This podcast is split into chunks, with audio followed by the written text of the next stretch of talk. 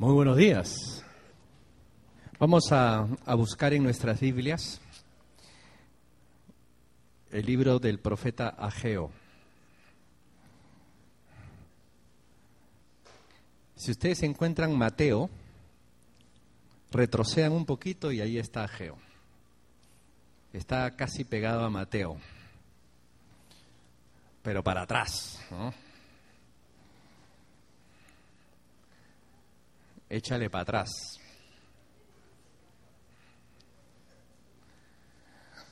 ¿Ok? ¿Encontraron? El domingo pasado buscamos, pasamos trabajo buscando Nehemías. Ahora Ageo. Un día vamos a hacer un concurso de quién se aprende los libros de la Biblia en orden. Para que de esa manera cuando se diga, hermano, crónica, shun, Nehemías, shun, sofonías, shun, ¿no? Ta, ta, ta, ta, ta. Para eso hay que aprendernos los versos, o los, perdón, los libros, el orden de los libros de memoria. Muy bien. Ageo capítulo 1. Vamos a comenzar y yo les voy a pedir por favor que me acompañen en la lectura de este pasaje de la Escritura con mucha atención. Dice así la palabra de Dios, capítulo 1 de, Mateo, de, perdón, de Ageo. En el año segundo del rey Darío, en el mes sexto, en el primer día del mes, vino palabra de Jehová por medio del profeta Ageo a Zorobabel, hijo de Salatiel, gobernador de Judá, y a Josué, hijo de Josadac, sumo sacerdote, diciendo, Así ha hablado Jehová de los ejércitos, diciendo, Este pueblo dice, No ha llegado aún el tiempo, el tiempo de que la casa de Jehová sea reedificada. Entonces vino palabra de Jehová por medio del profeta Geo diciendo, es para vosotros tiempo, para vosotros de habitar en vuestras casas artesanadas, y esta casa está desierta, pues así, pues así ha dicho Jehová de los ejércitos, meditad bien sobre vuestros caminos, sembráis mucho, y recogéis poco. Coméis y no os saciáis. Bebéis y no quedáis satisfechos. Os vestís y no os calentáis. Y el que trabaja jornal recibe su jornal en saco roto. Así ha dicho Jehová de los ejércitos, meditad sobre vuestros caminos. Subid al monte y traed madera, y reedificad la casa, y pondré en ella mi voluntad, y seré glorificado, ha dicho Jehová. Buscáis mucho y halláis poco, y encerráis en casa, y yo lo disiparé en un soplo. ¿Por qué? Dice Jehová de los ejércitos, por cuanto mi casa está desierta, y cada uno de vosotros corre a su propia casa. Por eso se detuvo de los cielos sobre vosotros la lluvia, y la tierra detuvo sus frutos. Y llamé la sequía sobre esta tierra y sobre los montes, sobre el trigo, sobre el vino, sobre el aceite, sobre todo lo que la tierra produce, sobre los hombres y sobre las bestias, y sobre todo trabajo de manos. Y oyó Zorobabel, hijo de Salatiel, y Josué, hijo de Josadac, sumo sacerdote, y todo el resto del pueblo, la voz de Jehová su Dios, y las palabras del profeta Geo, como le había enviado Jehová su Dios. Y temió el pueblo de Jehová. Entonces Ageo, enviado de Jehová, habló por mandato de Jehová al pueblo diciendo, yo estoy con vosotros, dice Jehová. Y despertó Jehová el espíritu de Zorobabel, hijo de Salatiel, gobernador de Judá, y el espíritu de Josué, hijo de Josadac, sumo sacerdote, y el espíritu de todo el resto del pueblo. Y vinieron y trabajaron en la casa de Jehová de los ejércitos. En el día 24 del mes sexto, en el segundo año del rey Darío. Amén. Este pasaje lo hemos leído en su totalidad porque probablemente para algunos es la primera vez que están leyendo y están revisando este tremendo pasaje escrito por el profeta Geo. Si hay algo que debemos nosotros ir comprendiendo, querido hermano, es que la Biblia siempre tiene algo que decirnos porque es palabra de Dios. No podemos limitar nuestra lectura de la Biblia solo a los evangelios, solo a los salmos, solo a los proverbios, solo a las epístolas que nos gustan. Yo creo que tenemos que ampliar nuestra lectura de la palabra a toda la Biblia, desde el Génesis, pasear hasta el Apocalipsis. Tú te vas a encontrar allí con tremendos mensajes, con tremendas enseñanzas que Dios quiere darnos a cada uno de nosotros. Yo te animo, yo te invito a que descubras en la palabra de Dios y en su lectura tremendas enseñanzas que van a fortalecer tu fe, que van a fortalecer tu vida. Hoy a la luz de este pasaje, quiero eh, enlazar el tema que estuvimos hablando el domingo pasado. El domingo pasado hablábamos acerca de una enfermedad que tarde o temprano nos ha atacado, nos ataca y nos atacará. Es el desánimo. Es ese mal que hace que algo que nosotros empezamos con mucha alegría, con mucho entusiasmo, que decíamos, sí, qué bonito, lo hacemos, pero por esas cosas de la vida pasan unos días, pasan un mes y ahora ya estamos desanimados. ¿Cuántas cosas nos desaniman? Teníamos un trabajo y ahora ya no tenemos ganas de estar en ese trabajo. Teníamos cierta ilusión en tales tareas y ahora ya no nos ilusiona para nada. Nos desanima, nos desalienta. Y creo que es ahí donde nosotros tenemos que aprender a lidiar con esa emoción, que hace que nos detengamos, que nos paralicemos y lo más triste de todo, que no sigamos haciendo lo que Dios espera que hagamos de manera real. Hoy hay algo muy parecido aquí. Y, y Ageo lo va a llevar a, una palabra que creo que nos va a llevar a que la pongamos en acción. Sobre todo esa palabra que se menciona allí en el versículo 5, cuando dice, pues así ha dicho Jehová de los ejércitos, meditad bien sobre vuestros caminos. Y lo vuelve a repetir en el versículo 7, así ha dicho Jehová de los ejércitos, meditad sobre vuestros caminos. ¿Sabes qué, mi hermano? Es bueno de cuando en cuando. Si no se puede hacer todos los días, por lo menos un día sí, un día no, o por lo menos una vez a la semana. Pero ponerte a meditar, a reflexionar y a pensar en la manera como tú estás caminando delante de Dios. Aquí no estamos hablando de lo que hagas, de lo que puedas tú funcionar de una manera activa, sino estamos hablando de la relación que tú puedas tener con Dios la importancia que tú le estás dando al Señor en tu vida, en tu existencia, en lo que tú haces. Si verdaderamente Él es para ti lo más importante y tú estás dispuesto a obedecerle en todo. La Biblia nos dice en esta mañana, meditar, piensa, reflexiona cómo estamos caminando.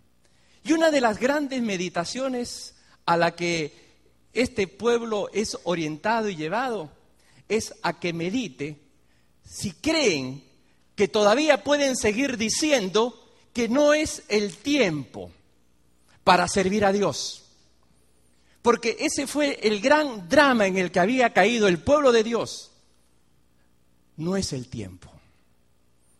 Tengo otras cosas que hacer. Es interesante las fechas que aparecen al comenzar el, el capítulo, ¿no?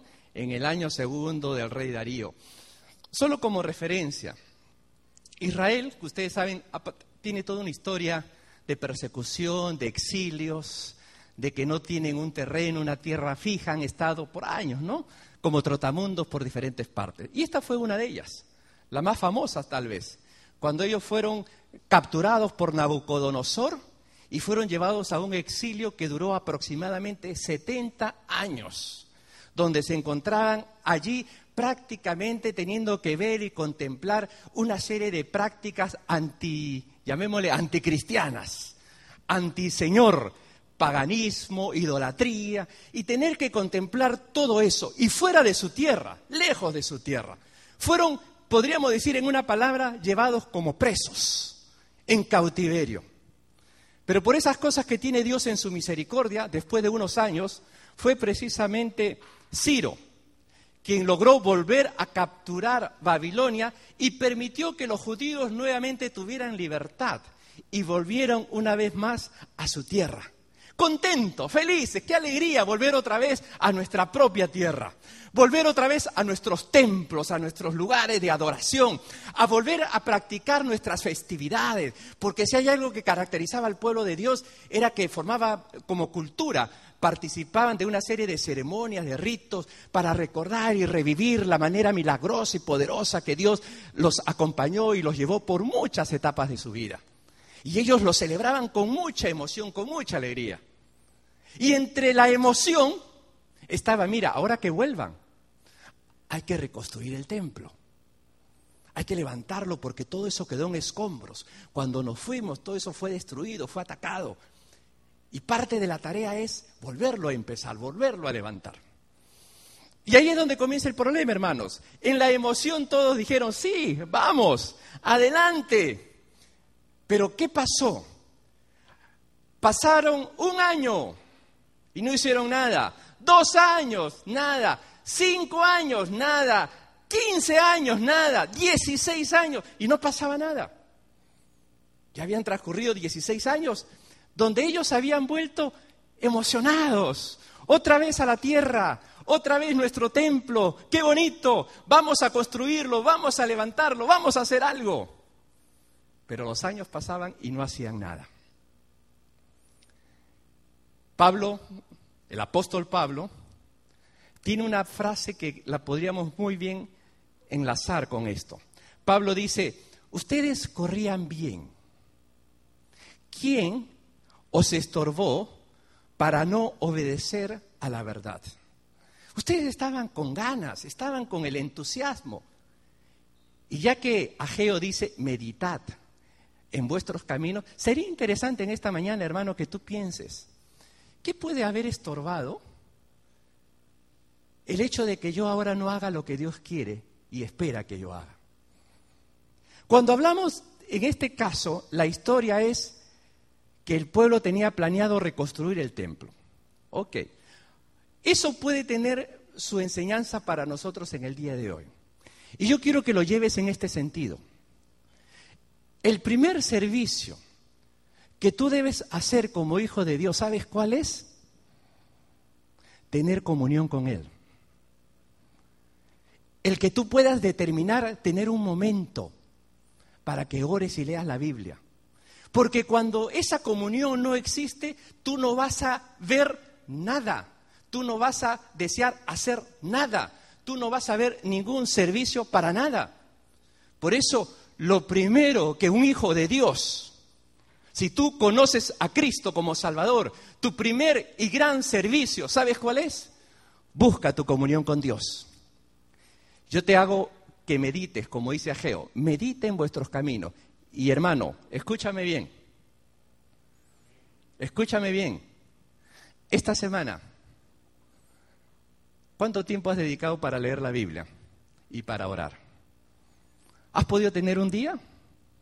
¿O de los siete días has podido tener uno que sería pobre? ¿Te das cuenta qué importante es lo que Ageo nos está hablando? Meditar sobre vuestros caminos. Porque la esencia, el punto de partida, por decir la vitamina, la energía, va a comenzar en mi comunión con Dios. Si yo no tengo comunión con Dios, todo lo que me digan va a sonar a lata, a fastidio, a palabrería.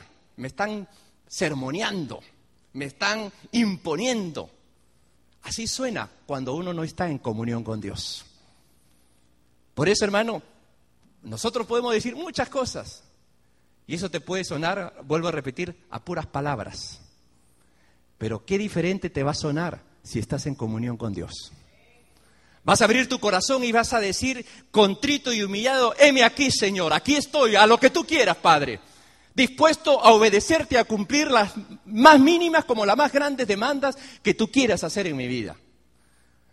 Por eso que Ageo decía, mediten. Porque ya ha pasado el tiempo y ustedes están diciendo que no ha llegado el tiempo. Por eso noten, vamos al versículo 1. Ageo capítulo 1, versículo 1. En el año segundo del rey Darío, en el mes sexto, en el primer día del mes. Hermanos, el que aparezcan estas fechas, ¿saben? Tiene una razón. Una para que te des cuenta que es un hecho histórico. Hay fecha, mes, año, día. No es un cuentito que se ha inventado por allí, una novela, que alguien la escribió así de pura ocurrencia. Está hablando de fechas, ¿no? Se habla del mes sexto. De acuerdo al calendario judío, el mes sexto es el mes que se llama Elul, que para nosotros sería agosto, septiembre. Entre agosto y septiembre está el mes sexto para los judíos, llamado Elul. Dice, el primer día del mes, conocido para ellos como el día de la luna nueva, cuando se ofrecían ofrendas especiales, habían reuniones especiales, había toda una festividad, toda una alegría. Allí sí estaba el pueblo. Cuando se trataba de fiestas, ahí estaban, ¿no?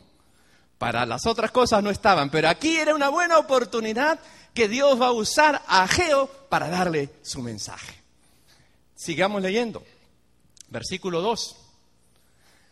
Así ha hablado Jehová de los ejércitos diciendo, este pueblo dice, ¿qué dice? No ha llegado aún el tiempo, el tiempo de que la casa de Jehová sea reedificada. ¿Cuál es el gran motivo, la gran excusa, la gran razón para no empezar a trabajar en la obra de Dios? Hermanos, que todavía no ha llegado el tiempo. Hay mucha gente que todavía sigue diciendo cosas parecidas, que no ha llegado el tiempo, no es el momento, no se dan las circunstancias. Ya habían transcurrido 16 años. Y mira, yo quisiera que tú lo lleves a lo más elemental de servicio en tu vida cristiana que es tu comunión con Dios. ¿Por qué aún para eso, para orar y leer la Biblia, hay mucha gente que puede estar diciendo, es que todavía no ha llegado el tiempo? ¿Qué, qué estamos esperando? Es curioso que cada vez que se habla de comunión con Dios, de servir a Dios, hay dos problemas. Problema number one, o para que me entiendan, número uno. Problema número uno, tiempo. No tengo tiempo.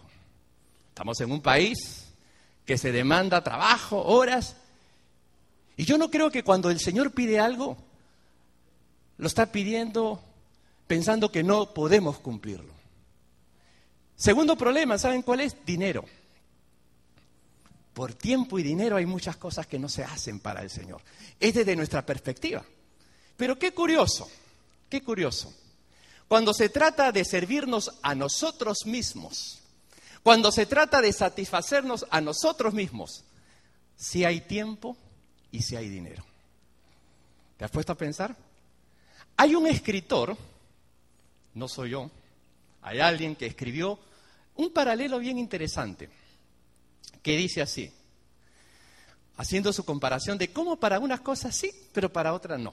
Por ejemplo, él decía, y creo que alguna vez lo leí acá, dice, ¿no te parece curioso que 100 dólares de ofrenda en la iglesia parece una cantidad grande, pero 100 dólares en un mall no te alcanza para nada? Hay mucha gente que lo ve así vas a ir a un mall con 100 dólares, pues eso es poco, ¿para qué? No, no, te alcanza para nada, ¿no? Un par de cositas se te fue. Pero tener que dar 100 dólares de ofrenda es mucho, es demasiado, me parece un escándalo. Él sigue diciendo, y claro, esto que dice a continuación no se aplica a nosotros, ahora lo explico. Él dice, es curioso que para alguna gente dos horas en la iglesia le parece mucho. ¿Cómo vas a ir dos horas a la iglesia? Pero cuando ven una película ni se dan cuenta. Pasó hora y media, dos horas, y acaba y quieren otra. ¿No? Otra más. Pueden pasarse cuatro o cinco horas en el televisor y para eso sí hay tiempo. Pero dos horas en la iglesia es exagerado. Ahora digo que esto no se aplica aquí en nosotros por la siguiente razón. El día viernes, por ejemplo, un ejemplo, pongo un ejemplo, ¿no? De otros más. El día viernes acá tuvimos un lindo concierto y vigilia que de paso lo disfrutamos, una bendición. Quienes vinieron gozaron de eso. Pero ¿qué pasó? Estuvimos como cuatro horas, ¿no? Y ya habían pasado las doce de la noche y los hermanos no se iban. ¿Saben qué tuve que hacer, hermano? Apagar la luz. ¿no? Votar a los hermanos, ya váyanse, no es hora de dormir. Ahora, aquí pasa al revés, ¿no? Aquí en algunas ocasiones tenemos que votar a los hermanos, ya váyanse, ¿no? Ya, eh, pero, pero hay gente hay gente que le es exagerado. ¿Qué vas a hacer en la iglesia dos horas? Mucho. Curioso, ¿no? ¿Y sabes por qué? Porque no hay una perspectiva de haber tenido un encuentro con Dios. Luego dice este mismo escritor, ¿no te parece extraño que pueden haber creyentes que no encuentran palabras cada vez que oran? Cuando van a orar, mudos, no saben qué decir. Pero cuando están con el amigo, como dicen los jóvenes, chileando, hay que pararlos. Les sobran las palabras. O sea, para hablar con gente, mm, cantidad de palabras. Pero para hablar con Dios, no tengo palabras. ¿No es que Dios es nuestro amigo? ¿No es que Dios es nuestro Padre Celestial, nuestro amor eterno? Y no tenemos palabras, no sabemos qué decir ya que oramos 30 segundos y ya no sé más qué decir, pero cuando estamos con el amigo, con la amiga, uff, nos tienen que parar. Ahí es donde se muestra la inconsistencia. Por eso que Ageo dice, medita, ¿por qué pasa eso? Hay que meditar. No podemos condenar ni juzgar a nadie, pero creo que el Espíritu Santo puede hablarnos a cada uno de manera personal y hacernos reflexionar. ¿Por qué me puede estar pasando que yo no tengo palabras para hablar con Dios? Pero sí tengo palabras para hablar con la gente y me sobran. Sigue diciendo este señor. ¿Por qué para algunos les, es bien aburrido leer un capítulo de la Biblia? Yo me acuerdo una vez hace muchos años en el Perú, llevé mi Biblia y me puse a leer ahí entre clase y clase. Y un compañero que no sabía lo que yo estaba leyendo, pero vio pura letrita, me dijo, oye, tú estás loco. ¿Por qué? ¿Qué haces leyendo el diccionario? ¿No? Él creía que yo estaba ahí en una lectura del diccionario aprendiéndome palabras, ¿no? No, le digo, es la Biblia, ¿no? La palabra de Dios. Pero para mucha gente, miren, qué aburrido leer un, un capítulo de la Biblia. Pero sí, ¿cómo se deleitan? Si se trata de leer una novela de 100 páginas, se la comen en una noche. Y si leen revistas de farándula donde están los chismes de los artistas, hasta el horóscopo se lo leen, ¿no? Horóscopo completo, ¿no? Y lo disfrutan, pero ponle a leer la Biblia. Por eso, hermano, si eso te pasa, medita por qué te está pasando. Eso no está bien. No puede ser que te aburra leer la Biblia, pero leer chisme de farándulas, estás feliz. Y lees, y lees, y pásame la revista, las pasadas, las del año pasado y las que tenga, ¿no? Y, y te las comes toditas. ¿no? Pero vamos a leer la Biblia. Qué aburrido, ¿no? Si te es aburrido leer la Biblia, ¿sabes lo que dice Ageo? Medita, piensa por qué, porque eso no está bien. Eso hay que resolverlo delante de Dios. Después dice este escritor, qué curioso, que en el mundo la gente como quisiera tener plata para pagar siempre asiento en primera fila. Cuando hay un concierto nos gustaría estar bien adelantito, ¿no? Y si es el, el artista famoso, o un partido de fútbol. Imagínate ir al mundial y estar bien ubicado, ¿no? En primera ubicación. ¿Cómo nos gustaría eso? Qué curioso, ¿no? Y en la iglesia, que la entrada es gratis. Al fondo, ¿no? Y si es posible, debajo de la banca, que no me vean, ¿no? Distante, sin compromiso, ¿no? Eh, eh, eso como que, ¿no? Ahora, gracias a Dios, están atrás porque está lleno, ¿no? Pero, ¿qué, diferente es cuando uno verdaderamente tiene la disposición ¿no? de, de honrar y darle la gloria, la gloria al Señor? Luego, perdonen que siga con este detalle, pero creo que liga bien con esto, meditar. ¿Por qué pasa? ¿Por qué ocurre que para eventos de la iglesia necesitamos que nos avisen con tres semanas de anticipación? ¿No? Si es para un asunto de la iglesia, yo quiero que me avisen por lo menos con tres semanas de anticipación. Pero qué curioso, para otros eventos nos pueden avisar con cinco minutos de anticipación. Y hacemos lo que sea. Yo, no, no te preocupes, yo arreglo, yo voy. Y materia dispuesta somos para otros, como dicen los muchachos, para otro vacilón. Pero para un asunto de la iglesia, ah, no, pues no me avisaron. ¿eh? Yo no sabía, yo necesito que me avises con un mes de anticipación. Pero qué curioso, ¿no? Para otras cosas, si quieres llámame, ¿no? Cinco minutos antes y yo arreglo lo que sea y voy. ¿Es así o no? Ahí es donde uno tiene que decir que hay que meditar. Con esto no estoy diciendo que siempre vamos a hacer las cosas de un momento a otro, pero es bueno estar considerando que hay circunstancias que nos exigen y nos demandan responder inmediatamente para el Señor y para su obra. Luego dice él, qué difícil es para algunos aprender una enseñanza bíblica y transmitirla. Por ejemplo, aprender la enseñanza Cristo vino al mundo y murió por los pecadores. Y transmitirla es evangelizar, compartir. Eso es difícil. Pero sí qué facilito es aprender y compartir chismes. ¿Te das cuenta? La gente, para un chisme no tienes que decirle, hermano, chismea. ¿No? Más bien, al próximo que te venga con un chisme, dile, ¿hace cuánto tiempo tú no has compartido la buena noticia de Cristo murió por nuestros pecados. Porque hay gente que viene y dice, ¿sabes la última? ¿Que, que, Cristo salva? No, no, no, esa no es la última. La última es esta. Entonces, ahí te das cuenta, qué fácil, qué fácil somos para unas cosas, pero qué complicados somos para compartir la buena noticia. Que Cristo murió por los pecadores, que Cristo salva, que Cristo da vida, que Cristo es el Salvador. Para eso creemos que hay que tomar cursos, seminarios y un montón de cosas. Pero para las otras cosas somos fáciles. Y termino. Este escritor dice, qué fácil es creer lo que aparece en el periódico, lo que aparece en una revista. Lo he leído en el, en el Herald, ha salido en el noticiero. Pero cuando lees en la Biblia, dudas. No, pero ¿será cierto lo que la Biblia dice? ¿Será verdad? Y ponemos en cuestionamiento las verdades que están en la palabra de Dios. Y le creemos más a lo que dice el periódico, el periodista y fulano de tal. Todo eso, querido hermano, nos lleva, como dice Ageo, a meditar en vuestros caminos. Porque este pueblo, habiendo pasado tanto año, todavía siguen diciendo que no ha llegado el tiempo.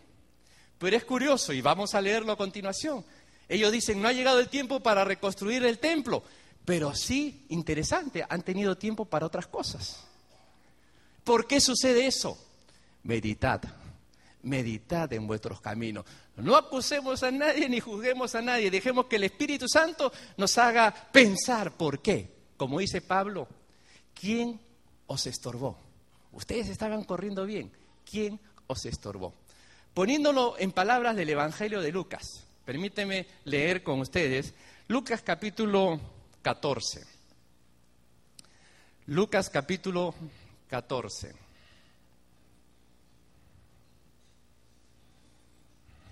Mira lo que dice allí el versículo 16. Lucas 14, verso 16.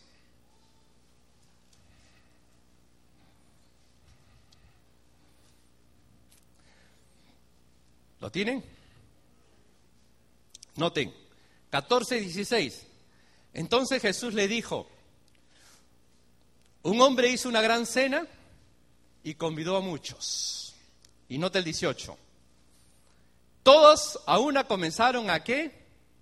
Excusarse. El primero, he comprado una hacienda y necesito ir a verla. Te ruego que me excuses. Otro dijo, he comprado cinco yuntas de bueyes y voy a probarlos. Te ruego que me excuses. Y el otro dijo, acabo de casarme, ¿no? Por tanto, no puedo ir. Excuse me, ¿no? Excúsame. Ahí hay una palabrita que se repite, excusas. El pueblo en los tiempos de Ageo tenían una gran excusa. La gran excusa era que ellos consideraban que todavía no había llegado el tiempo. Nosotros hoy en día podemos poner muchas excusas. Yo me acuerdo en la escuela, cuando estaba en tiempo de escolar, cuando al día siguiente había un examen. Y había compañeros bien bravos, ¿no? Cuando no querían dar el examen, digo bravos porque se inventaban unas excusas después, increíbles. Y decía, tú estás loco, ¿no? Algunos mataban a la abuelita, ¿no? Eh, venían con una justificación, no sé dónde sacaban su firma. No he podido asistir a clase porque se murió mi abuelita, ¿no? Otros han matado a la tía y así. ¿Cuántas veces nosotros cuando no queremos algo estamos pensando cómo me voy a excusar? ¿Cuál sería mi excusa? Y no que la inventemos, ¿ah? sino que la razón la resaltamos. Ya puede ser eh, una existencia, un motivo, pero le damos tal importancia y consideramos que por ese motivo yo no puedo tener comunión con Dios. Que por ese motivo yo no puedo hacer nada por Dios. Que por ese motivo yo no puedo desarrollarme en mi vida cristiana. Excusas. Por eso que el profeta dice, medita. Hay veces es comprensible una excusa, pero cuando la excusa se vuelve un estilo de vida, cuando ya lo hacemos de nuestra manera de ser para no hacer lo básico y lo esencial que es buscar a Dios.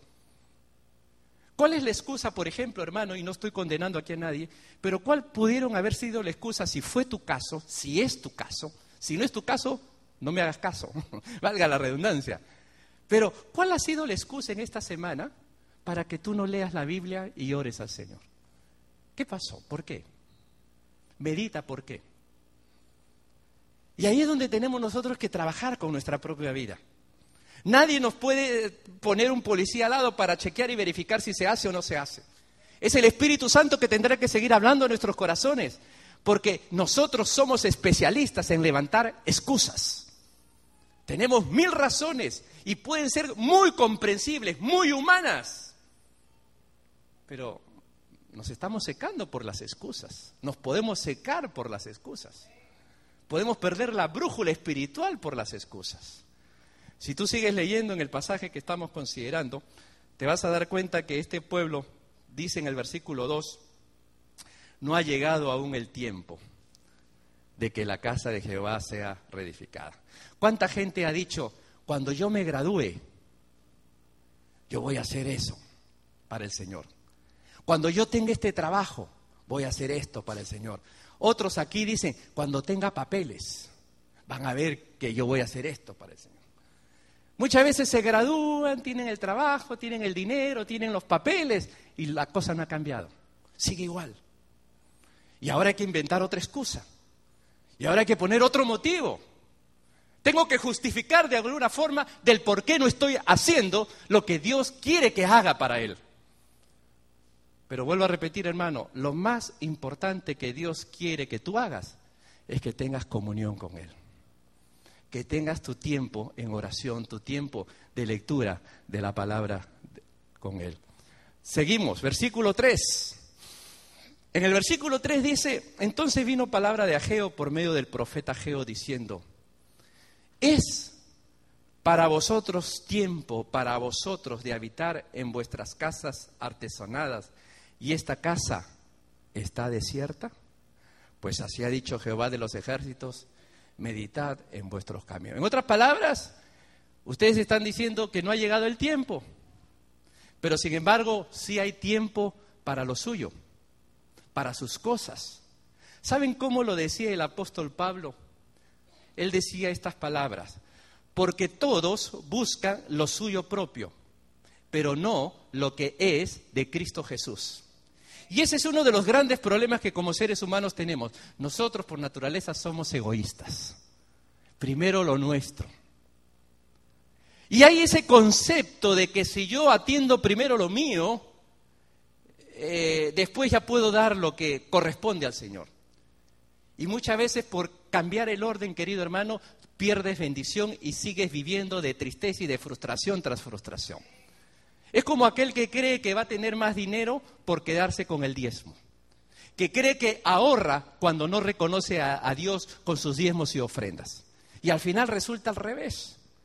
Dios empieza a mostrar más bien su, su, bondad, su provisión, cuando somos fieles a Él en todo, con todo lo que Él nos ha dado. Nuestro tiempo, nuestros dones, nuestros talentos, nuestro dinero. Pero cuando invertimos el orden, y como dice aquí, cada uno va por lo suyo. El apóstol Pablo lo decía así, todos buscan lo suyo propio, lo que me conviene primero, lo que me interesa primero. Y si sobra tiempo para Dios, como dice un viejo lema que aparecía allá en el Perú, lo que ya no te, ¿no? Lo que ya no usas, lo que ya no te sirve, dáselo a Dios.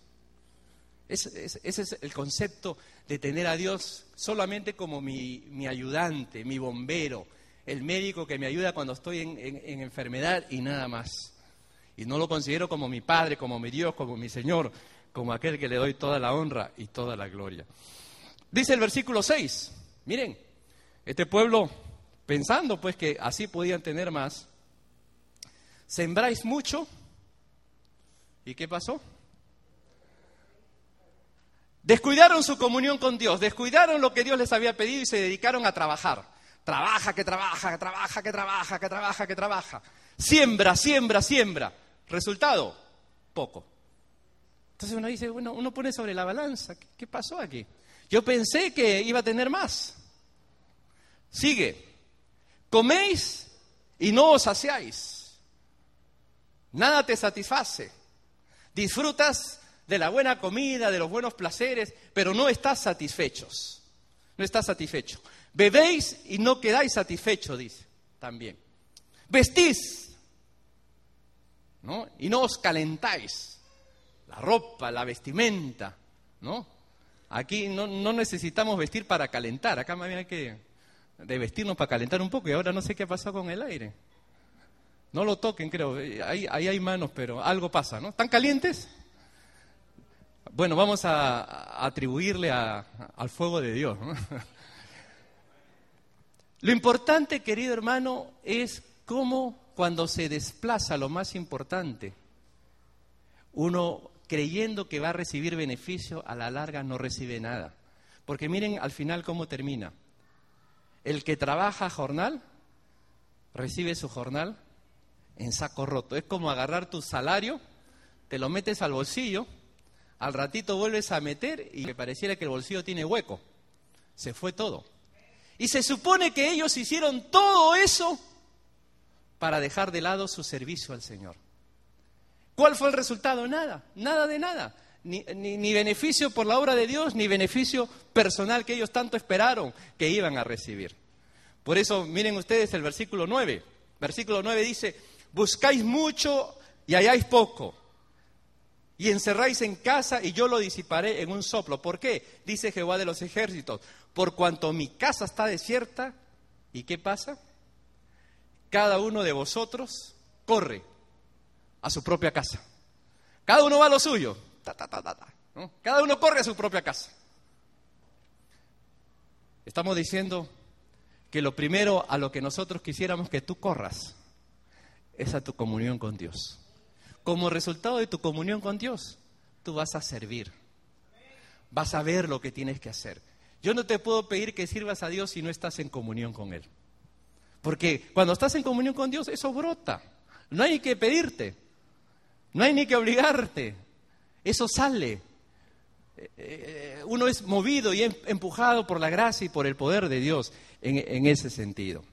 Pues bien, es interesante que la palabra de Dios, que como dice el autor de Hebreos, es como espada de dos filos que penetra hasta lo profundo del ser, la palabra de Dios es viva y cuando el Señor empezó a hablar a su pueblo por medio del profeta Geo, el pueblo por la gracia de Dios empezó a recibir el mensaje.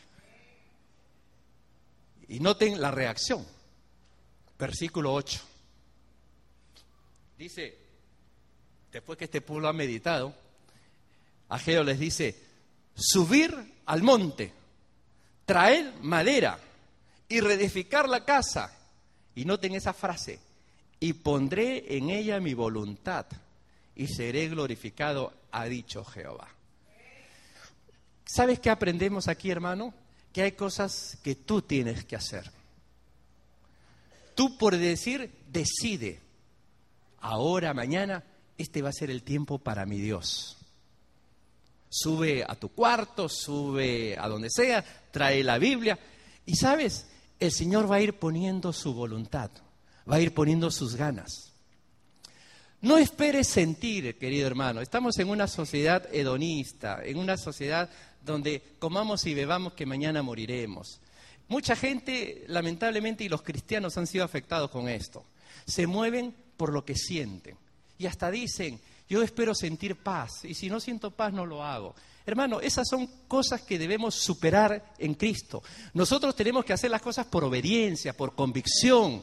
No estar esperando si lo siento no lo siento. Yo tengo que decidir buscar a Dios. Tengo que decidir tenerme un momento a solas con el Señor. En primer lugar, lo demás vendrá por su propio peso. Pero si vamos a empezar con que si tengo paz, no tengo paz, si me huele un pajarito, no me huele otro pajarito, nunca vamos a hacer nada. Y creo que debemos de tomar acción, como dice aquí, sube al monte, trae la madera, haz algo, no te quedes ahí sentado, sube, trae, ¿no? Eh, reedificar la casa. Y después el Señor se encarga de ir poniendo su voluntad en los corazones. Él empieza a hacerlo, pero nosotros tenemos que empezar a tomar acción. Es como la persona que empieza a hacer ejercicio, ¿no? Al comienzo, qué flojera, ¿no? Qué fastidio. Pero ya una vez que uno entra en ritmo, ya, ¿no? Y llega un momento en que tu cuerpo te lo pide, ¿no? Que si tú no haces ejercicio, sientes que te falta algo. Algo así. Espiritualmente igual. Empieza, hazlo. Y el Señor va a ir poniendo, como dice la, Biblia, el querer como el hacer por su buena voluntad. Vence los obstáculos. Responde la pregunta, ¿qué me estorba? ¿Qué me obstaculiza para seguir corriendo en la verdad? Hay algo que debe estar ahí. Ageo lo dice en otras palabras. Medita, piensa en vuestros caminos. Y sigue. Luego miren la respuesta. Yo estaba recordando hace muchos años en el Perú. Estaba ahí en esos micros, microbús de transporte público, y paso por un distrito que, decía un tremendo letrero, vecino, ¿qué has hecho hoy por tu distrito? Yo cuando leí esa frase, inmediatamente el Espíritu Santo habló a mi corazón y cambió el letrero. Y lo leí así, Arturo, ¿qué has hecho hoy por Jesucristo? Y yo te pregunto, ¿qué has hecho hoy por Jesucristo? ¿Qué harás mañana por Jesucristo? ¿O solamente estamos pensando que tengo que trabajar, que tengo que resolver, que tengo que hacer. Hay que poner las cosas en la balanza, mi hermano. No nos distraigamos, no nos olvidemos que Dios está por encima de todo, que Él es el controlador de todo. No, no, no, no te dejes marear por todo lo que necesitas y por todo lo que te hace falta. Tienes que poner en la otra parte al Señor, a Jesucristo, la obra de Dios, su comunión con Él, su servicio a Él. No te dejes absorber por este mundo que quiere comernos, que quiere materializarnos, que quiere dejarnos mover solamente por la lógica humana y nos está haciendo perder de vista la perspectiva de fe, lo espiritual, lo sobrenatural, la obra de Dios, la obra del Espíritu. Yo creo que ahí es donde tenemos nosotros que empujar una vez más. Y noten, cuando seguimos leyendo el versículo 12,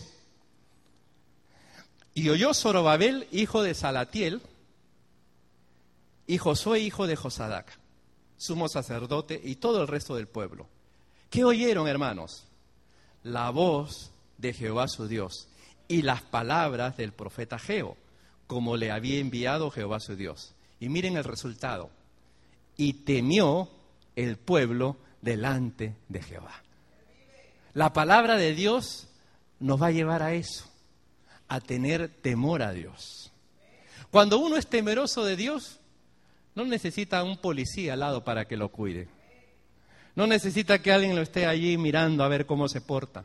El temeroso de Dios se conduce de manera recta y correcta en todo momento y en todas circunstancias, en acción, en, en disposición. Por eso, qué importante es estar abiertos constantemente a la palabra de Dios. Y no hablo de palabras así dichas por cualquiera, me refiero a la palabra de Dios. Por eso, si ustedes recordarán al comienzo, yo les decía, no solamente leamos los evangelios, no solamente leamos salmos, no solamente leamos proverbios. Hermano, lee toda la Biblia. Toda la Biblia tiene verdades para tu vida. Y con calma tú encontrarás profundidad que te hará crecer en tu propia, en tu propia vida cristiana. Por eso es interesante, como resultado de haber recibido la palabra, el pueblo temió, temeroso de Dios, respetuoso. La palabra temer aquí habla de alguien que respeta, que es reverente, que es consecuente, que sabe que Dios me ve en todo lugar y que soy respetuoso de su verdad y de su presencia por donde vaya. Yo me podré esconder de algunos, pero no me voy a poder esconder de la presencia de Dios. Y Dios tiene sus ojos puestos sobre todos nosotros en todo momento y en toda circunstancia. Noten el versículo 13. Vamos terminando. El 13 dice, entonces Ageo, enviado de Jehová, habló por mandato de Jehová al pueblo diciendo, yo estoy con vosotros, dice Jehová. Y esta es una frase que le hemos escuchado y le hemos leído en otras partes de la Biblia. Porque es como que el, Señor nos está diciendo, anímate. ¿Se acuerdan? El desánimo a veces nos hace sentir personas eh, abandonadas, ¿no? personas frustradas, personas incomprendidas. Pero el hecho, querido hermano, que tú recuerdes que Dios está contigo, es razón suficiente para estar animado. ¿Tú te has dado cuenta que hay gente con la que tú te acercas y te anima? Saber que te va a visitar cierta gente te anima. Saber que tú vas a ir a ver a cierta persona te anima. Pues igualito, Dios quiere hacer eso contigo. Su presencia te va a animar. Tu presencia, su presencia te va a fortalecer, te va a dar nuevas energías, te va a poner las pilas para que tú puedas tener el ímpetu para continuar. Pero necesitas darle lugar. Y para darle lugar, qué importante es la comunión con Dios. Qué importante es decidir apartar un tiempo para estar con Dios. Y tú vas a experimentar en carne propia esa palabra. Yo estaré con vosotros. Ya se lo dijo el Señor en una oportunidad a Moisés. Tremendo Moisés, que estaba temblando en esa gran tarea de llevar al pueblo a la tierra prometida. El Señor le dice, ve. Moisés estaba medio que, no, voy o no voy. Ve, porque yo estaré contigo. Algo parecido le dijo a Josué, quien tomó la posta. A Josué le dijo, estaré contigo, no te dejaré ni te desampararé. A Isaías también le dijo, yo estoy contigo. Y a nosotros, cuando Cristo resucitó, ¿qué dijo? Yo estaré con vosotros todos los días hasta el fin. ¿Por qué? Porque su presencia, hermano, anima. La presencia del Señor nos fortalece, nos guía. Y si tú estás desanimado, acércate al Señor y te animas. Busca al Señor y estarás animado otra vez. Estarás con la energía que necesitas para enfrentar las diversas dificultades que tú tienes que enfrentar a diario. Pero qué duro es luchar lejos de Dios, distantes, apagados. Por eso, meditar en vuestros caminos. Versículo 14 termina. Termina con este mensaje que dice, despertó Jehová el espíritu de Zorobabel, hijo de Salatiel, gobernador de Judá, y el espíritu de Josué, hijo de Josadac, sumo sacerdote, y el espíritu de todo el resto del pueblo. Y vinieron y trabajaron en la casa de Jehová de los ejércitos, de los ejércitos su Dios, en el día 24 del mes sexto, en el segundo año del rey Darío. Palabra clave en este versículo, que es lo que hace Dios, porque Dios es el que hace la obra. ¿Sabes cuál es? Despertar. El Señor despertó el espíritu de Zorobabel, del gobernador, de, de Josué y de todo el pueblo. Hermano, tal vez en esta mañana tú tengas que decirle, Señor, despiértame. Despiértame. Porque cuando el Señor nos despierta, dice que vinieron todos a trabajar. Cuando el Señor nos despierta, tú vas a anhelar estar cada vez más con Dios. Vas a querer aprender más de su palabra y vas a estar siempre en esa expectativa. Esto será la voluntad de Dios, esto le agradará al Señor, esto es lo que Dios quiere para, para mi vida. Y constantemente vas a estar buscando esa dirección. Pero para eso, ¿sabes qué, hermano? Necesitas que el Señor te despierte. Necesitamos que el Señor constantemente nos despierte.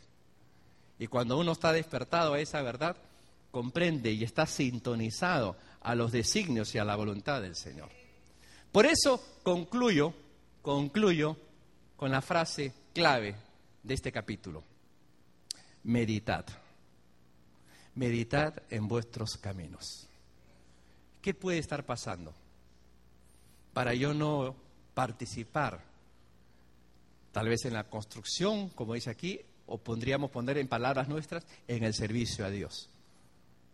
¿Qué me está estorbando para yo no tener comunión con Dios?